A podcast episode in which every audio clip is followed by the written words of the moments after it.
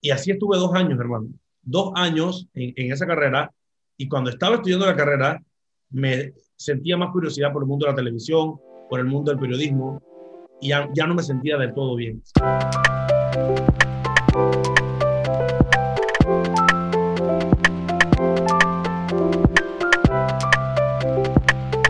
Todos, bienvenidos una vez más a un nuevo medio podcast. Eh, gracias como siempre por estar aquí con nosotros. Hoy tenemos un tema igual de interesante que los demás que hemos tenido. Cada vez las conversaciones se ponen más interesantes, más profundas. Y hoy tenemos un invitado de lujo. Eh, hoy está con nosotros Francisco, eh, un tipazo, un crack, un amigo de la casa. Y bueno, hoy hemos invitado a Francisco para hablar de un tema bastante interesante y que posiblemente, o muy probablemente, te sientas identificado. Francisco, ¿cómo estás? Bienvenido. ¿Qué tal, Agustín? Súper bien, contento porque por fin se nos hizo de poder compartir aquí en tu podcast y la verdad que era algo que ya veníamos hablando, maquineando bastante tiempo atrás, pero bueno, por fin se nos da la oportunidad. Yo estoy seguro que la espera eh, valdrá la pena y que a mucha gente le va a gustar. Eh, siempre siempre que, que, que, que, tenemos a Francisco en algún lado, Francisco jala masa y entonces, bueno, decidimos traerle a este podcast para que, para que los suscriptores suban y la gente se emocione y digan, no, me traigan ese guapo más veces. Bueno, vamos a tratar, vamos a tratar porque eh, Francisco tiene su agenda bastante apretada a veces. Quisiera decir que sí, pero bueno, son cosas de trabajo y, y nos competen a, a, los dos también, así que... Sí, sí, sí. Eh, bueno, Francisco, vamos a arrancar este podcast rapidito. Yo sé que, que tienes varias cosas que hacer, pero bueno, eh, te agradezco que hayas sacado el tiempo. Eh, y hoy vamos a hablar de un tema que, que, como tú bien dices, habíamos hablado hace, hace, hace unos días atrás y veníamos maquinando qué tema íbamos a hablar en este podcast. Y se nos dio un tema que, que no sé si sabes, pero que a los dos nos, a los dos nos pasó. Eh, yo estuve, eh, cuando terminé mi escuela secundaria, eh, entré a la Universidad Tecnológica de Panamá a estudiar ingeniería civil. Estuve dos años estudiando eso.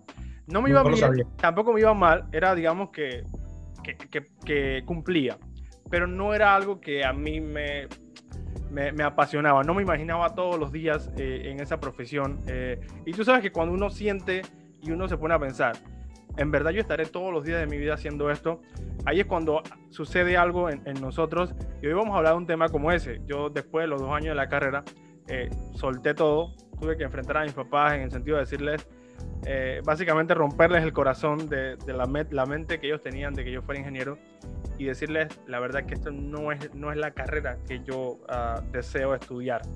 Y, y, cambié y bueno, la historia me ha dado la razón al final y estoy más feliz que nunca. Y bueno, hoy quiero hablar contigo sobre ese tema, Francisco. Me cambié a mitad de la carrera, ¿es el fin del mundo? No es el fin del mundo.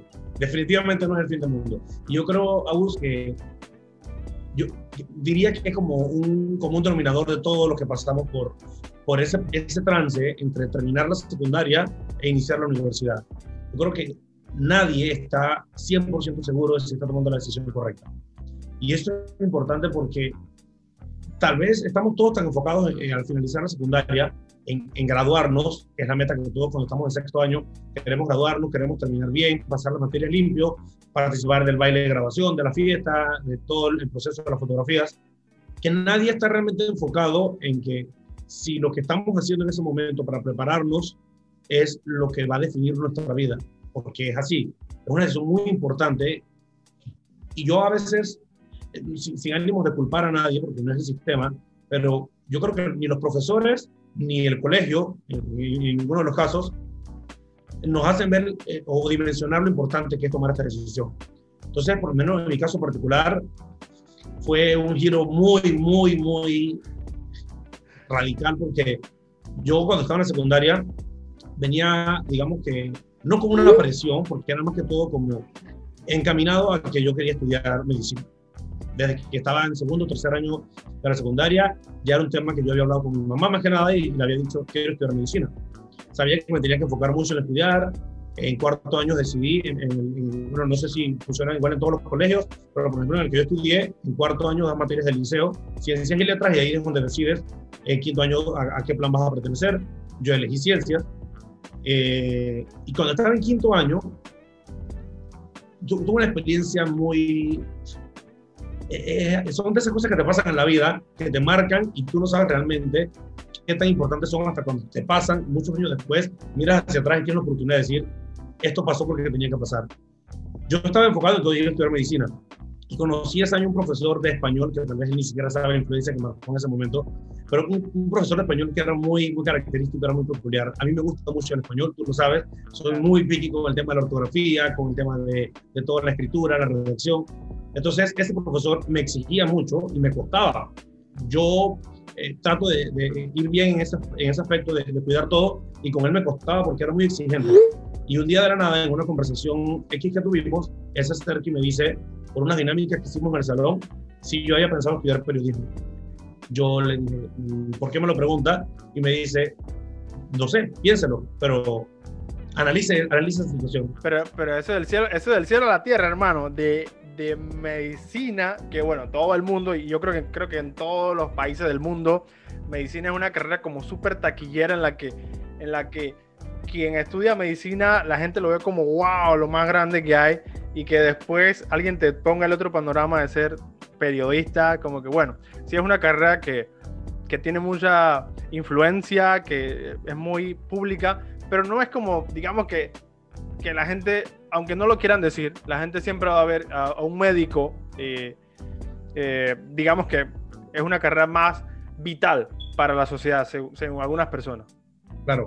No, y, y, y, es así, o sea, yo lo pensé en ese momento y para mí no fue algo determinante. Cuando estaba en sexto año en el tema de la graduación, de que terminamos rápido el año, hice mis exámenes de admisión a medicina en la Universidad de Panamá. Y para ser honesto, Agustín, yo decidí no voy a, a, darle del todo al examen porque o me enfocaba en el examen de admisión o me enfocaba en mis exámenes finales de, de, de secundaria. De okay. el, el, para los que no lo saben, bueno, no se aplica igual para todas las carreras de ciencia, pero en la Universidad de Panamá nos da un libro que está dividido en materias de física, química y biología y matemáticas. Eh, el examen tiene 25 puntos de cada una de las secciones. Y la parte de biología, que en teoría era biología que nos tocaba, yo pensaba que era el mismo material que habíamos dado de la secundaria, del sistema digestivo. Curiosamente, todo era botánica.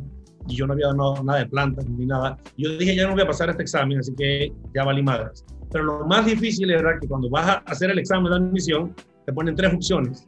Y yo puse la primera opción medicina. En la segunda opción puse odontología porque alguien por ahí en el, camino me dijo, si pones odontología de segundo y no pasas el de medicina, te toman en cuenta un poquito para que puedas hacer un examen más adelante y de repente puedas entrar a medicina. Y yo dije, bueno, voy a poner odontología. Yo dije, ¿qué caramba pongo en la tercera opción? Yo de algo estaba muy seguro. Yo nunca fui a la tecnológica, esa que me parece de las mejores universidades que hay aquí en Panamá. Nunca fui porque yo sabía que yo no quería una carrera técnica, no quería ser ingeniero, no me veía nada de eso. Eh, de eso estaba 100% seguro, por lo tanto nunca fui. Eh, si de algo estaba muy seguro era que en ese momento no quería ninguna carrera técnica. Sin embargo, eh, bueno, llené la opción de, de, medicina, llené la opción de odontología y dejé la tercera opción en blanco.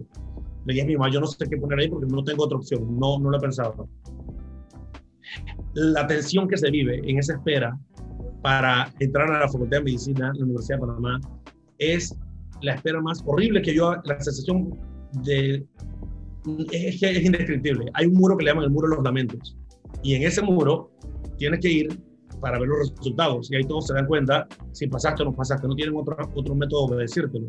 O sea, creo que ya es como una tradición de ellos Claro. Cuando fui a ver el examen y a hacer todo, bueno, me di cuenta que sí entré, pero en el segundo grupo, porque te suman por medio de la escuela, te suman de todo. Quedé en el segundo grupo de medicina y yo dije, bueno, ya estoy en medicina.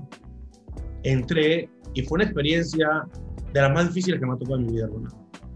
Yo te podría decir que muchas personas te pueden comentar en la vida, estudiar medicina en la Universidad de Panamá es difícil, pero nadie, nadie puede hacerte saber ni siquiera un milímetro lo difícil que es hasta que lo vimos por dentro.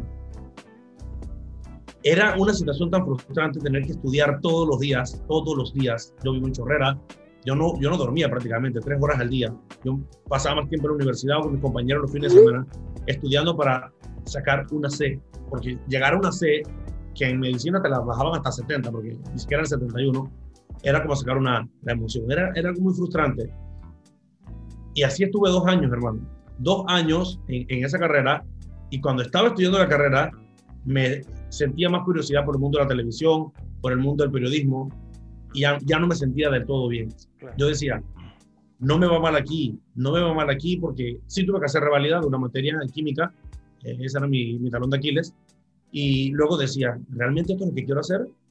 Entonces son estas preguntas que nos empiezan, yo creo que a todos nos ha pasado, empezamos en ese momento a dudar y a tener un, montón de preguntas. Me imagino que a ti te pasó lo mismo. Sí, no, la historia, la historia es calqueada, hermano, la historia es calqueada porque, eh, como tú dices, la Universidad Tecnológica es una universidad, a mí me gustaba ir porque era muy bonita, yo decía, wow, qué universidad más bonita para estudiar, y e hice grandes amistades, hice muy buenas amistades que, bueno, ya, ya el tiempo ha transcurrido, se convirtieron en ingenieros, eh, los veo y me alegro mucho por ellos y todo. Pero, pero llegó un punto de verdad que, que era, digamos, que, que, cuando, tú no, cuando tú no disfrutas de algo eh, y, sabes que tienes que hacerlo todos los días, de ir a la universidad todos los días, es desgastante, te sientes mal, se nota en tu semblante y, tristemente hay personas que quizás nosotros somos un caso de, éxito que logramos hacer el cambio de, carrera e irnos a, un lugar en donde sí nos sentíamos cómodos, en donde era nuestro lugar, donde es nuestro lugar, pero hay personas que lamentablemente no lo han logrado. Eh, y un poco el, el, video este, la historia, el, podcast este un poco es para, para que si las personas que, escuchan este podcast eh, han pasado por ahí o están pasando por ahí o sienten que van a pasar por ahí, puedan, digamos que, reconocer ciertas... Eh, ciertas situaciones que le pueden ayudar a, tomar las mejores decisiones, si quedarse en ese lugar o moverse. Y sobre todo, hermano, la parte más complicada de todo esto, que es la que tú pasaste, por la que pasé yo, por lo que hemos pasado todos, enfrentar a nuestros padres, porque cuando nuestros padres saben que vamos a una carrera que a ellos los ilusiona, en este caso a mi papá, bueno, vamos a tener un hijo médico. Ellos ya me veían en la carrera y dijeron, ya, ya, ya tenemos al doctor, en un par de años más lo tenemos.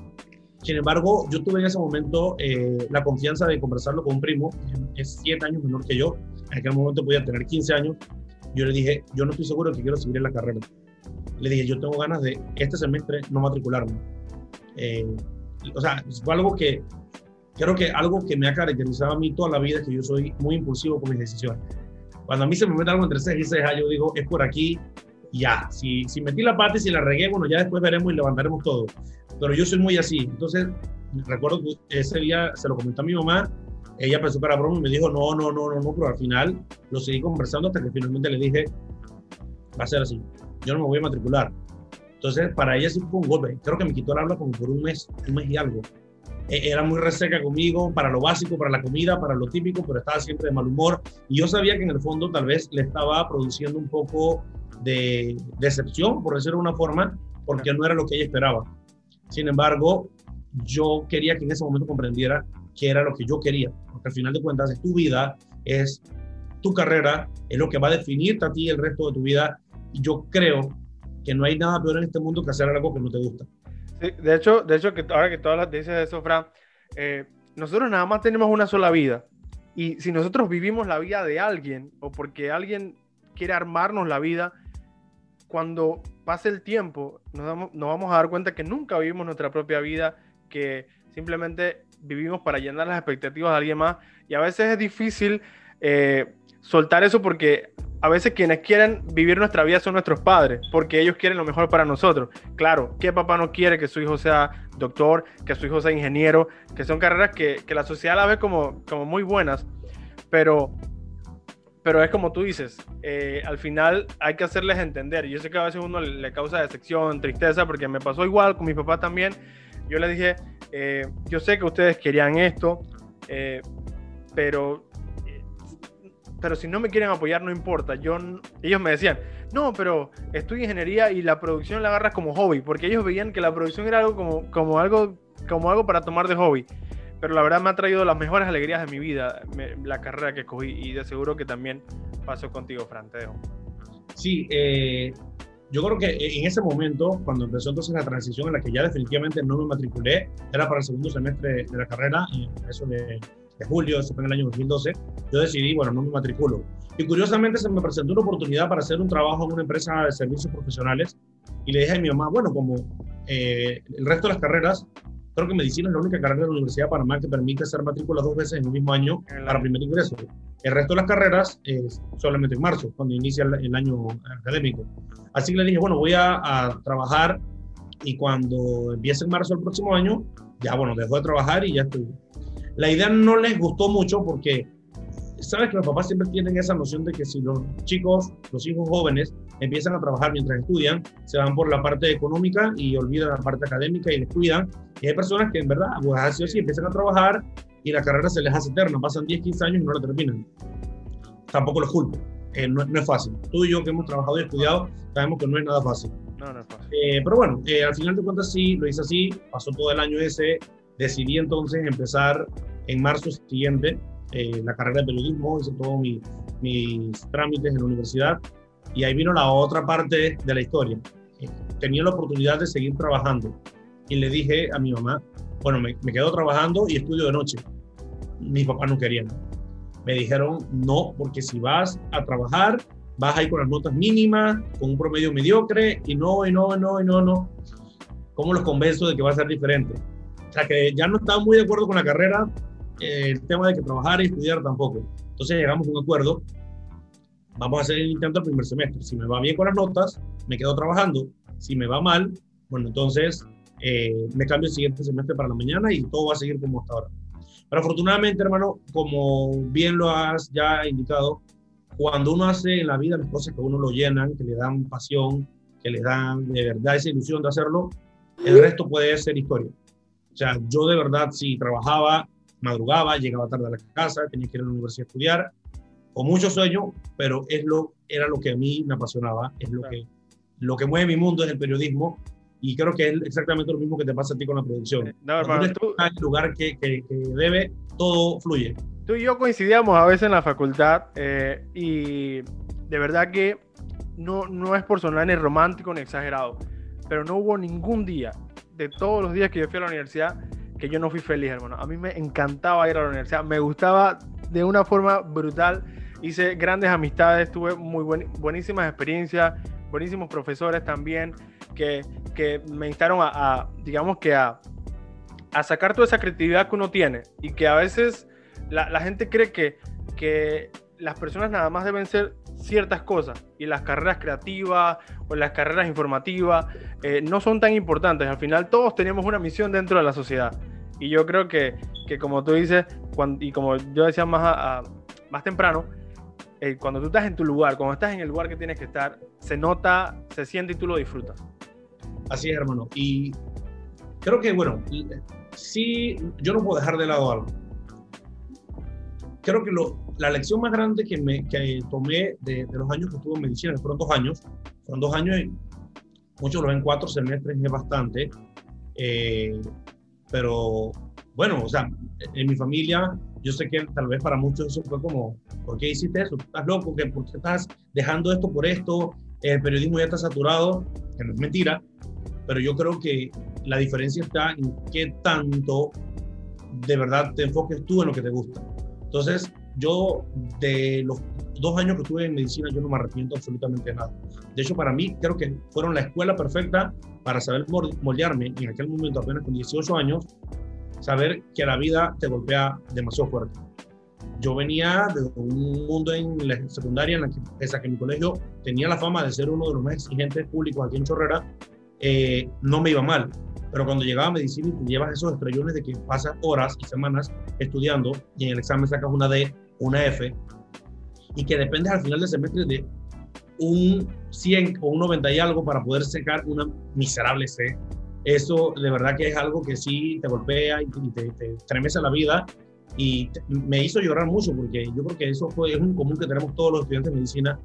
Lloramos y lloramos y lloramos y vemos como esa maldad en la cara de los profesores que te dicen, bueno, tú querías venir de esto. Que, tristemente, que tristemente tengo que decirlo, Fran, a veces eso que, eso los hace, no estoy diciendo que los doctores sean malos, pero a veces son duros. Y, y a veces cuando uno eh, va al trasfondo o entiende el contexto de por qué los doctores son así, es porque pasan situaciones muy complicadas dentro de la facultad, terapias de shock todos los días, porque pueden que, que pasen semanas estudiando y al final sienten que lo hacen bien y cuando ven el resultado las notas no son las que ellos esperan. Pero es que, bueno, es una carrera que exige eh, eh, mucho compromiso y, no hay espacio para el error. Tú dices, bueno, dijiste hace poquito, tal vez no es que son malos, pero yo te diría que muchos sí lo son. Muchos sí lo son. Ahí en la Facultad de Medicina había leyendas de todo tipo, desde profesores a los que le decían que literal tiraban los exámenes, los parciales al aire, y lo que, que él decía que los que caían sobre su colchón pasaban, y los que se quedaban en el suelo se quedaban. Y yo conocí historias de personas que empezaron la carrera de medicina y al mes del semestre se cambiaban de universidad. Y cuando venían las notas al final, ese estudiante tenía una C. Como si no terminó el semestre. Entonces, te quedabas pensando, ¿de verdad eso que dicen de ese profesor es cierto o es falso? Y también tuve profesores que te decían, bueno, eh, van a estudiar del capítulo 1 al 5, porque ese es el examen. Y estudiamos las ciento y pico de páginas que había que estudiar, y en el examen venían preguntas del tema 6. Y luego le preguntamos, ¿pero por qué? Y dijo, bueno, pues ustedes tienen que saber que tienen que ir un poco más allá siempre. Entonces, e, es, esas ganas de darte ahí donde más le duele, entonces no podías estar en esa sobra, en esa confusión. Entonces, vamos a estudiar todo el libro porque no sabemos qué es lo que va a venir en el examen. Y la verdad que sí era una experiencia muy difícil. A mí me tocaba ver compañeros, bueno, yo como vivo en Chorrera, viajaba y veía a mis papás todos los días, pero tenía compañeros de Bocas del Toro, de, Veraguas, de Chiriquí, de, de Herrera y Los Santos, que se mudaron acá y no veían a sus papás en todo el semestre porque evidentemente no tenían el chance de irse un viernes y regresar el lunes, porque había que aprovechar el fin de semana para poder estudiar y para poder ponerse al día. Y era muy triste y muy frustrante verlos al final del semestre eh, preocupados porque tal vez los papás, ellos para no asustarlos y para no decirles más de cuatro cosas, los papás pensaban allá en casa, mi hijo le está yendo bien, lo está poniendo. Y el estrellón acá, todo el, el, el cruce que estaba viviendo ahora, que era algo muy complicado, muy difícil, pero la enseñanza, que era lo que, el punto al que quería llegar, es que te forma y te hace ser fuerte en la vida de que las cosas de verdad cuestan mucho. Yo, yo, tuve que aprender a organizar mi tiempo. O sea, si yo tenía dos horas que me sobraban del día, esas dos horas las acomodaba para comer en cinco minutos y que me quedara una hora y 55 minutos para poder hacer tareas, para poder dormir 10 minutos. Es algo que sí te forma en la vida. Y, y al final, eh, bueno, hace ya dos años que, que fue mi graduación de, de periodismo, yo me sentí feliz porque me gradué, estaba trabajando en lo que quería y me sentía bien haciendo lo que quería, porque tampoco podemos pensar que todo es color de rosa cuando decides ir a la carrera que quieres. Porque así como hemos visto que te ha costado salir de la que no querías para entrar a la que de verdad te apasiona, también hay historias muy difíciles de que personas que han hecho ese cambio, pero cuando llegan, pues tampoco le va muy bien. Y el programa no es tan, tan bonito como pensabas.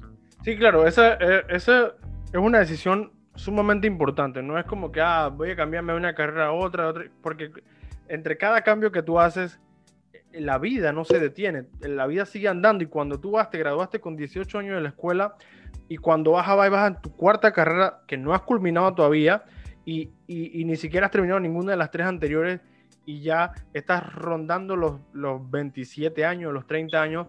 Y por eso es como que es bien importante, yo sé, tú decías al principio que tú eres bien compulsivo, pero pero no fue una decisión que tomaste tampoco a la ligera. Por más que, que, tú digas que eres compulsivo, tú imagino que, que lo meditaste mucho eh, y que sabías que, que, a donde ibas a estar, eh, ibas, a, ibas a estar bien, que era en el periodismo y, y, bueno, el tiempo te ha dado la razón igual que a mí. Y creo que, que un poco es eso lo que, por lo menos la idea de, de este podcast es eso. No estamos aquí promoviendo que ahora tú vengas y te cambies de carrera a lo loco, sino que tú puedas... Eh, tomar esto como ejemplo y decir y entender que no es el fin del mundo eh, eh, equivocarte a la hora de escoger una carrera. Pero también tienes que ser sabio pedirle sabiduría a Dios y entender qué cosas vas a perder y qué cosas vas a ganar cambiándote a, otra carrera. Yo, yo, creo que aquí algo muy importante que, que sería el mensaje que si a mí alguien y que, tengo primos muchos primos que han llegado a preguntarme Fran mira mis papás querían que estudiara esta carrera, pero a mí me gusta esta. Yo les digo, estudia la que te gusta. Eh, yo creo que mi, mi, mensaje iría más que nada a los papás. Los papás, por ese, no sé, por ese querer cuidar siempre a, a sus hijos, por el querer verlos siempre triunfando, buscan lo que ellos creen que les conviene. No siempre lo que los papás creen o, piensan que es para sus hijos, es lo que realmente ellos quieren y lo que realmente los puede llevar al éxito. Definitivamente nadie te va a cuidar y nadie te va a guiar mejor que ellos. Pero hay que dejarles la opción de que ellos te digan, te expresen que, en qué se sienten bien, qué es lo que de verdad los apasiona.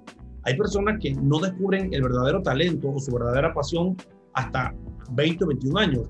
Sin embargo, entras a la universidad a los 18 Tal vez empezaste a los 18 a estudiar, no sé, administración de empresas, pero a los 20 o 21 años descubriste que lo que a ti te llama la atención es la biología, no sé, el mundo marino, y entonces dices, no, mira, esto me interesó.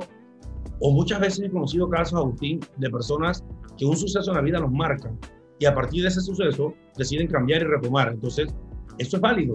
Todos tenemos derecho a eso. Yo creo que al final de cuentas, el, el mensaje más importante es cumplir la meta y, y, ser un profesional. No importa, tú y yo hemos conocido a personajes que tienen toda una vida en la universidad. Sí. Tal vez la idea no es esa. Claro, si vas a estar estudiando muchas carreras, sí, pero la idea no es quedarte toda la vida en una carrera y no la terminas. Empieza, tienes derecho a equivocarte, no va a pasar nada. Bien lo dicho, no es el fin del mundo. Eh, pero ten la certeza de que si te equivocaste una vez, que por lo menos la segunda estés un poco más enfocado y realmente descubras o, sientas que vas por el camino correcto. Porque tampoco es que vamos a dejar pasar 10 años y en 10 años haber saltado eh, por cuatro carreras, entonces ya hay un problema allí que sí tenemos que empezar a cuidar y ver, bueno, yo necesito realmente madurar y concentrarme en qué es lo que yo quiero en mi vida. Porque no puede ser que he perdido 10 años y no he podido definir qué es lo que realmente me apasiona. O sea, hay talentos ocultos. Yo, yo creo que tú, siendo eh, productor, eh, es un mundo. A, mí me encanta la producción. Yo, yo creo que muchas veces te lo he dicho. Eh, yo me imagino en mi cabeza muchas cosas, pero bueno, no, no sé editar y no sé hacer un montón de, de actividades que ustedes pueden hacer, pero me las imagino en la cabeza y siempre trato de a veces compartir la realidad contigo o con otros amigos, decir, mira, yo quisiera hacer esto, quisiera hacer lo otro, porque bueno, e, eso, eso es lo mío, a mí me gusta crear esas ideas pero tal vez así mismo he visto amigos míos que son ingenieros, que son, eh, no sé, contables, y ellos también tienen un mundo de proyectos en su cabeza y eso me gusta. Me gusta ver que las personas, cada uno en su mundo, puede crear un universo de ideas y puede de verdad desarrollarse y puede ser los mejores en lo que quieren.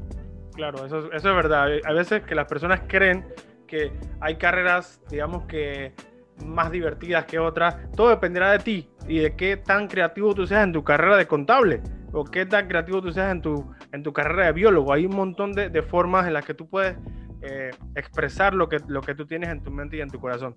Y una cosa para cerrar, Fran, eh, no queremos hacer este podcast tan largo, pero una cosa que me quedo, que, que, tú me dijiste fue la experiencia que te formó en esos dos años. Una, yo creo que una de las cosas que, que yo también le pudiera decir a las personas que están en esta situación es que nunca vean el tiempo como perdido, sino un tiempo que en verdad nos enseña, un tiempo que, que nos ayuda a crecer y sobre todo que, que, no, que, nos ayuda para bien. Yo eh, tengo, que, tengo que decirlo así porque es mi forma de pensar y, y, me ha ido muy bien en esa forma, de que a los que amamos a Dios todas las cosas nos ayudan a bien. Puede que, que, que, que tuvimos digamos que saliendo un poco de, la, de, la, de, la, de, las carreras universitarias, una relación difícil con una, una persona, pero eso nos ayudó también a crecer. Ya sabemos que en las próximas relaciones que tengamos no vamos a, estar abriendo el corazón por ahí para que nos lastimen o en un trabajo que estuvimos que nos fue difícil trabajar, ya sabemos que hay personas malas en el mundo. Entonces todas esas cosas nos van enseñando, igual que pasar dos años en una carrera, te forman y, te hacen una persona madura para, para la carrera que vayas a tomar después. Así. Y que también conocí a personas que tal vez eh, no hemos tenido la comunicación, pero yo los veo hoy yo siento que son como si fueran mis hermanos porque compartimos literal día, noche, llanto, risas, lágrimas, más llantos que risas, porque habrá que era un, escenario bien tétrico, pero eh, eh, eso te ayuda. son esas partes de la vida que, que te forman y que al final puedes contar esas experiencias. Y de verdad, eh, yo te agradezco que, que me hayas tomado en cuenta para este tema porque todos los jóvenes que están ahorita mismo en la secundaria, que tienen ese panorama incierto y sobre todo este año tan difícil, yo creo que hay ese, un vínculo todavía menor del interés del estudiante en buscar una, una actividad universitaria cuando ven todo virtual, como que no te apasiona igual que ir a la universidad por primera vez, tener compañeros nuevos, sentir que ya no seas uniforme, que vas con, con ropa particular, que vas a ser tú independiente. Y sí, ayuden a que sus papás entiendan que ustedes pueden, eh, ellos pueden confiar en ustedes y ustedes pueden tener la razón en la carrera que quieren, pero que también pueden equivocarse, que también pueden encontrar más adelante lo que realmente los apasiona. Y al final de cuentas, sentir el apoyo de los papás y también que los papás sientan que pueden confiar en el hijo y de que pueden estar seguros de que esa decisión los va a llevar yo creo que es el complemento ideal para que al final los resultados sean fructíferos para ambos. Porque nada va a ser más feliz para el papá que ver a su hijo desarrollarse y para un hijo darle la alegría y la satisfacción a su papá de que se siente orgulloso. Brutal, don Francisco, como yo siempre le digo, eh, esta conversación ha sido sin desperdicio, eh, como de algo que, que, parecía, que parecía malo en un principio, eh, estar dos años en una carrera inconclusa, cómo, cómo nos enseña cosas y cómo nos ayuda a, a, más adelante mirar hacia atrás y decir, wow, esa experiencia me funcionó y me sirvió para algo.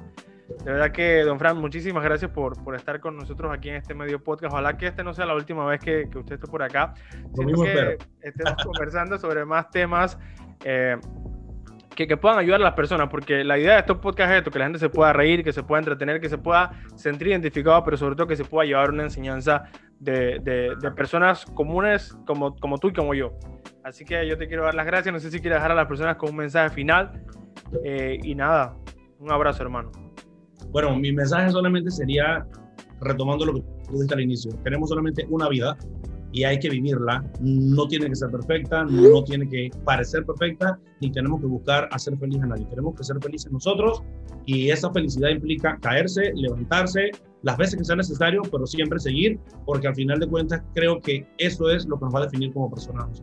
Así que hermano, te agradezco a ti infinitamente que hayas invitado y bueno, agradezco también a las personas que que yo siempre ando pendiente ahí de, de, los comentarios que te hacen y todo, así que la verdad que por lo menos con una persona que vea esto y diga, oye, de verdad que me sirve, nos damos por servidos. Exactamente, exactamente, eso mismo es la, es la digamos que es la misión o la, o la, mente nuestra cada vez que hacemos algo como esto, con que una sola persona de verdad le sirva lo que hacemos, no importa. Eh, eso ya cumplimos con nuestra misión. Así que muchísimas gracias, don Fran. Gracias a todas las personas que se quedaron hasta el final. Eh, si a usted le ha pasado algo así parecido, coméntelo aquí, hágalo aquí en los comentarios. Y si usted tiene también una historia que contar, porque todos tenemos algo que contar, escríbame, Agustín, me gustaría hablar de este tema contigo. Y de seguro que le sacamos un espacito para que esté aquí también en el medio podcast. Así que mi nombre es Agustín Castillo y nos vemos entonces en una próxima ocasión.